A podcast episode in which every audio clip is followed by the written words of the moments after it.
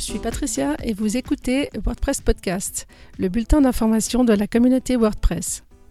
Ce programme est la traduction française de la version originale en espagnol par Javier Casares. Dans cet épisode, vous trouverez les informations du 27 novembre au 3 décembre 2023.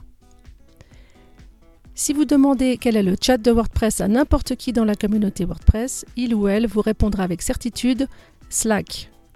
Jusqu'à présent.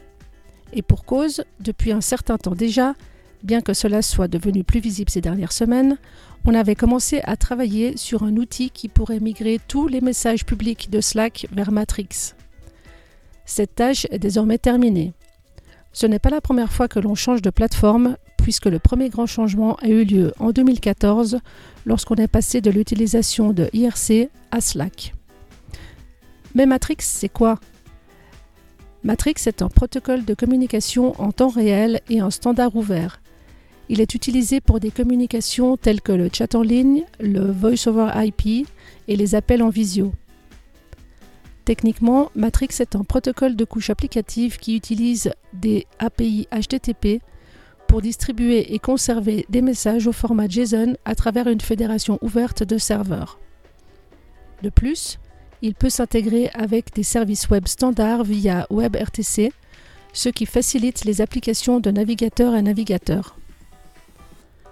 Bien que Matrix soit en soi un protocole, l'outil le plus connu est Element, son logiciel disponible pour Windows, Mac, Linux, iOS, Android et le web.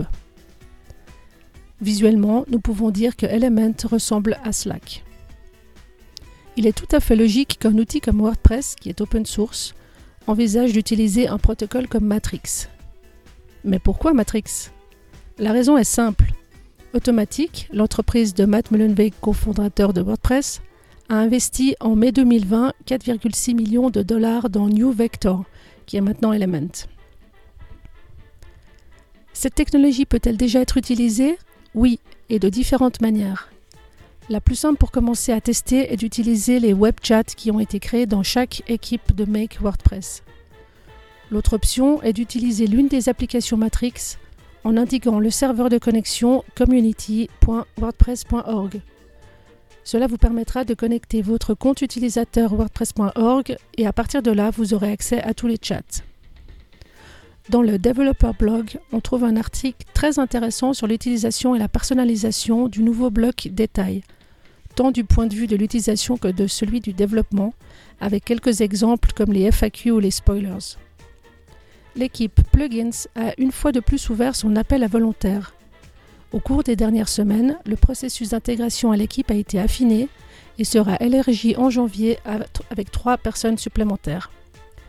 Les tâches consisteront à examiner les nouvelles extensions qui arrivent, à répondre aux courriels, à améliorer le processus de l'équipe elle-même et à développer certains outils comme le plugin check.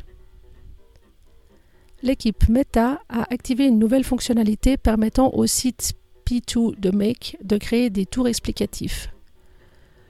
Ce système permet de montrer les différentes parties du site dans un modèle étape par étape chaque étape incluant une brève explication de l'utilité de l'élément donné.